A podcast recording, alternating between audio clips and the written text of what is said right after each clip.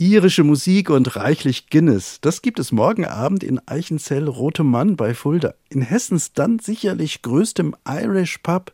Der Musikverein Rote Mann verwandelt das Bürgerhaus des Ortes komplett in eine irische Gaststätte. Mit Original-Zapfanlage.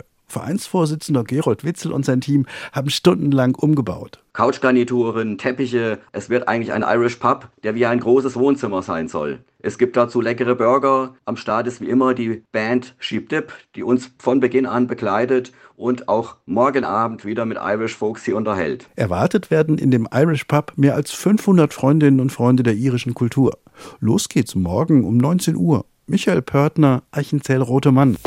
Der Katharinenmarkt in Steinau an der Straße ist wirklich eine jahrhundertealte Tradition. Zurzeit findet er zum 734. Mal statt. Unter anderem öffnet das Theatrium während des Marktes seine Türen. Regisseur Detlef Heinichen erzählt, worum es in dem Stück geht. Die Tochter des Königs Schlafritz I. aus Schlummerland hat Angst vor bösen Träumen. Ihr Vater, König Schlafritz I., macht sie auf den Weg. Kommt einfach mit und helft ihm suchen. Vielleicht findet er ein Mittel gegen böse Träume. Wir freuen uns auf euren Besuch. Wer jetzt Lust bekommt, bekommen hat, kann sich das Traumfresserchen am Sonntag um 15 Uhr anschauen. Es ist für Kinder ab 5 Jahren geeignet. Und wer keine Lust auf Theater hat, kann das ganze Wochenende auf dem Katharinenmarkt rumschlendern und die Stände erkunden. Katinka Mumme, Steinau an der Straße.